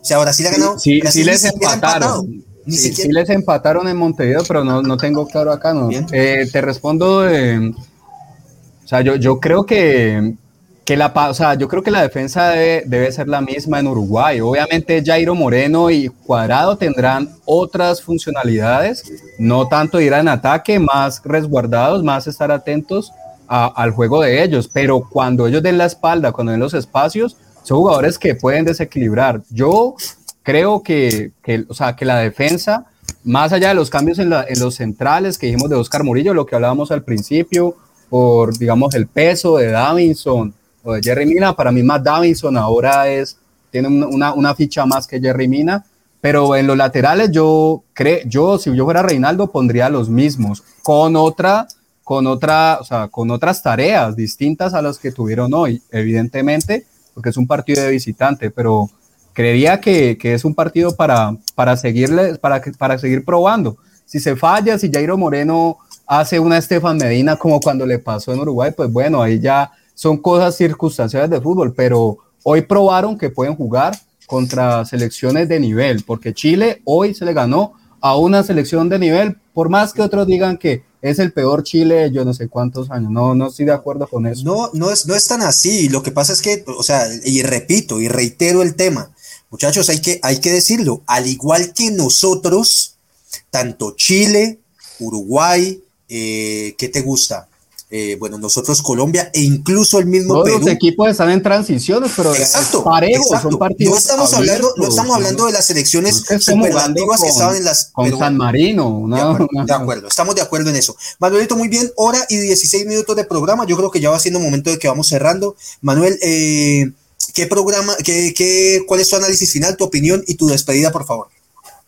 Eh, listo, no hay que abonarle a Reinaldo que que tiró una nómina ofensiva que no nos la esperábamos, tiró todo desde el principio y si perdía, pues listo, se iba con la de él y le salió, ¿no? Encontró el equipo en buen nivel, estudió bien a Chile, supo cómo atacarlo y pues eh, ahí, notamos que, que, necesitamos el 10, ya sea que juegue ahí en el, en el centro o, o tirado en una banda, pero necesitamos el jugador preciso, hábil que, que, ponga los balones donde, donde quiere y, y, eso nos ayuda mucho. Entonces hay que seguir buscando, hay que seguir mejorando, eh, seguir ensayando de pronto algunos jugadores que, que, ahí vimos que los que ensayamos en esta tripleta de Cuesta, Sinisterra, hicieron un buen trabajo. Entonces está, está bien seguir explorando de a poco a ver quién, quién nos puede aportar, ¿no? De acuerdo, Manuelito, mi hermano, muchas gracias por acompañarnos. Eh, lo que decís, yo pienso lo siguiente, yo le decía ahora a Oscar Iván que una de las falencias que tenemos en este momento es que Colombia, o la falencia no, de las dificultades que hemos afrontado en esta eliminatoria, es que no hemos podido consolidar un grupo, sin embargo, eso también tiene su lado positivo o su luz, y es que en este momento siento yo que la competencia para estar en la selección Colombia está en un momento álgido. Yo creo que tanto para defensas centrales, para delanteros, e incluso para un par de volantes, aunque yo creo que ahí ya está más definido el tema, muchos estarán diciendo, en la jugada mi puesto ya no está tan seguro, eh, ya no sé si, si me llaman voy a ser titular o incluso si me alcancen a llamar. Así que, bueno, perfecto, ya veremos cómo, cómo se desarrolla este mes de aquí a la próxima fecha. Nicolás, tu despedida, por favor, y tu opinión final. Ok, bueno, me da buena sensación la selección. Eh, faltaron dos jugadores importantes en el ataque como, como lo son Muriel y Zapata y aún así el equipo encontró en tres fechas seguidas diferentes alternativas. Me parece que eso... Que no hacen goles, ¿no? Bueno, sí, por eso, pero eso me parece bien tener un abanico grande de posibilidades, sobre todo por estas fechas triples, que vos no sabes qué jugadores van quedando en el camino por amarillas, por lesiones, tener bastantes alternativas.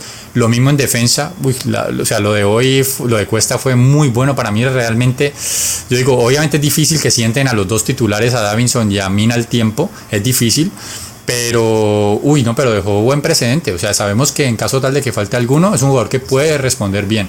Me pareció bien eso. Y nada, pues motivado, obviamente. Sabíamos que era un partido que no nos iba a clasificar al mundial, pero de perderlo prácticamente nos eliminaba del mismo. Entonces, me deja a mí buenas sensaciones, por lo menos optimista de cara al futuro. Perfecto, Nico, muchas gracias. Por acá Andrés Felipe Quintero dice, buenas noches muchachos, excelente programa, extraño al Bati. Papito, esto aquí Radio Melo es como la selección Colombia. El que no venga o el que se duerma empieza a perder ahí la titular eh, y el Bati... Sí, ya, Sí, el Bati también ya le está entrando el síndrome de Mbappé y de Neymar. Que se la pasa en Europa, ¿qué hacemos? la, pasa... viajando y entonces no tengo pues tiempo para el programa, papito. entonces, Vieron al Bati fumando en un yate por allá. Sí, veo que el Bati, el modelo. No, no sirve, no sirve, pa, no sirve. A Radio Melo hay que venir a camellar. Eh, Nico, papito, gracias por acompañarnos. Eh, Andresito, tu despedida, tu opinión final.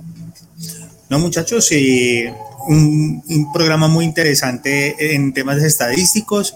Aprendí mucho de estadística, muchas gracias no vuelva, por pana, no vuelva. El día más feliz de Reinaldo Rueda, no mentiras. La verdad me gustó mucho, me uno a lo que dice Nico, Vi muy buen fútbol hoy en el primer tiempo de Colombia. Después de los cambios del segundo tiempo también vi buen fútbol. Y eso tiene que invitarnos a soñar. A soñar, a, a que podemos romper esas estadísticas y que podemos mostrar buen fútbol. Eso era un debe que tenía Reinaldo Rueda y los muchachos. Y hoy, a mi parecer, lo están pagando. Mostrar un buen fútbol porque estamos diciendo que no, que estamos con, mucho ímpetu y que estamos ganando de, de contragolpe, de algunas jugadas aisladas. Hoy se mostró buen fútbol y eso le hacía falta a la selección. Así que todo el ánimo para un mes. De acuerdo. Se mejoró. Creo que todavía podemos hacerlo mucho más, podemos seguir optimizando y corrigiendo cosas, pero también un llamado a la gente y es esta triple eh, jornada que se nos viene, hay que ser cautos y hay que tomarla con calma es, ya no es Bolivia, Paraguay y Chile, es Uruguay, Brasil y Ecuador, que los tres están por encima de nosotros en este momento. O sea, pilas, vamos con calma, no es que entonces ahora vamos a quemar los barcos si no nos sale el primer partido. Vamos con calma, revisemos, aprendamos a escoger nuestras batallas. Sepamos cuál es el que hay que ganar y en cuál, si se saca algo, bendito Dios. Andresito, pa, eh, estuviste muy crítico hoy del programa y, ah. y pues te tengo ya aquí apuntado en los que se están quejando mucho para, para tirar banca en el próximo programa. Papito, gracias por estar acá. Oscar Iván Minero, tu última opinión y despedida, por favor. Claro que sí, eh, agradecerles nuevamente a todas las personas que nos acompañaron hoy, recordarles que si no les gusta o no tienen alguna forma de acceder al contenido de Radio Melo en YouTube, también nos pueden encontrar en las diferentes plataformas de podcast como Deezer, en Deezer estamos, diríamos, mira, estamos en Deezer, pero sí sé que estamos en Spotify, eh, Apple Podcast y Google Podcast. Entonces nos puede buscar allá como Radio Melo. Para complementar mi despedida, es este domingo a las 8 y 10 de la noche se jugará el partido de vuelta de la final de fútbol femenino aquí en Colombia. El Deportivo Cali va con una ventaja de cuatro goles contra uno, que es tres. goles de ventaja. El marcador fue 4-1 en, en Bogotá yo creo que es un marcador claro. Esperemos que las azucareras se coronen Ay, campeonas. No lo vayas a hablar, no diga nada. No, no, yo no, yo no tengo ese poder. No, eh, a pesar de ser hincha, hincha americano, sí deseo que la, el campeonato mantenga aquí en Cali, porque actualmente el América femenino es el actual campeón, entonces no saldría. No, es Santa, Fe, Ah, tener razón, es Santa Fe, sí. Bueno, gracias por la corrección. Eh, y ese es el programa de las estadísticas.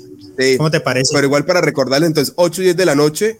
Y igualmente, hace, un, hace unos meses entrevistamos igualmente aquí en Radio Melo a Vanessa Alipio, directora deportiva del equipo femenino del Deportivo Cali. Así que los invito a que se metan en el buscador, buscan Vanessa Alipio y van a encontrar una entrevista que hicimos acá con el mejor de los gustos, muy entretenida, muy divertida, al estilo de Radio Melo, lo cual nos permitió conocer un poquitico más de ese equipo que hoy muy seguramente va a ser campeón de la Liga Femenina. No siendo más, Camilo, me despido de los muchachos y de toda la gente Muy seguramente. Uy, Dios mío. Ya lo dijo usted, yo me azaré, yo venía tan confiado, pero usted todo lo daña, pero bueno, no, no mentiras, mucha fuerza para las señoritas del Deportivo Cali. Mucha, mucha fuerza a, no, no, yo les preguntaba porque Llorelín Carabalí, que también la estuvimos en, acá en nuestros especiales de entrevistas, salió, yo la vi, salió golpeada, no, no, no hay mucha información en medios sobre, sobre qué aconteció, pero ella tuvo dos lesiones muy fuertes pero vean la entrevista para que sepan la historia de, lucha que ha tenido muchacha. Ojalá fuerza para ella, ojalá no haya sido nada grave. Bien, muchachos, eh, mucha fuerza para las señoritas del Deportivo Cali. Les estoy dando toda la fuerza del mundo porque creo que ese es el único título que voy a celebrar con mi Deportivo Cali en, en varios ratos. En mucho tiempo. Las cosas, en mucho, en mucho rato. Entonces, sí, bienvenido Dudamel, pero es que el tema no es Dudamel, pana. Cuando vos miras para la banca y tenés a Velasco, eh, Arroyo, ahí difícil, el tema puede ser Dudamel, puede ser el mismísimo Jesus Christ, pero difícil ponerlo a jugar bien. Difícil, difícil, pa. Eh, ay, papito, no me hable de deudas, papito, que nosotros deuda tenemos estadio para pagar eso. Ustedes no, ah, tienen, no tienen nada y te ponen, no me hagas enojar antes. Eh, ¿Quién me faltó por despedida? ¿Quién me faltó por despedida? Diego. Diego, eh, pero ya le diste, Diego. Ya, dale, pues, dale disfrutar, disfrutar el, los partidos. Eh, el, el momento. el partido de hoy, sí, el momento, y que hay que ir a la hora, el poder de la hora, como dice ese gran libro conocido de Cartolé. hay que disfrutar en este momento, en un mes, será otra vuelta contra rivales directos. Y bueno, esperemos, yo he puesto por cinco. Llorelí, nuevamente mucha fuerza. Y Manuela Pavi, qué calidad, qué calidad de Manuela Pavi. Bendito Dios, impresionante esa muchacha jugando fútbol. Muy bien, familia, gracias a todos por acompañarnos. Eh, recuerden que seguimos haciendo este tipo de programas cada que hay partido de la selección Colombia, pero nuestro programa habitual es todos los lunes a las 8 pm, donde analizaremos lo sucedido en las diferentes ligas del mundo, en la liga local, obviamente eh, este lunes estaremos a las 8 pm analizando lo sucedido, lo que suceda. No pudimos hablar hoy del clásico que empataron 2-2 América y Cali, buen partido. Este sábado vuelve a haber partido, pero ya por Liga Betplay. Esperemos a ver qué, nos entregan los equipos de acá de la ciudad de Cali. Este lunes a las 8 los esperamos para que sigamos analizando las noticias que nos dejen o que se deriven de esta última jornada de eliminatoria. Todo esto y mucho más. Saben que Radio Melo es la casa de ustedes los esperamos para que sigamos opinando, disfrutando. Por ahí creo que nos dejaron muchos likes. También nos dejaron una manita abajo que fue, creo que el del muchacho de Chile. Papito, un besito. Eh, y nos vemos en una próxima emisión. Esto fue Radio Melo Fútbol entre amigos. Camilo, Camilo, espera. quiero, quiero mandarle un saludo a, a todas las personas que están en países cuyo internet no les sirve ni para YouTube ni para Instagram. No, porque el Bati saludos. pero el, tema del Bati es culpa de la gente, porque como es el favorito de la gente, porque ven que está allá en Nueva York y, que con su barba y toda la vuelta, entonces la gente no es lo máximo. Pero a mí que me ven indio y así, maluco, ahí sí nada. Perfecto, muy bien. Esto fue Radio Melo Fútbol entre amigos. y el faraón no ¿qué pasó con el faraón?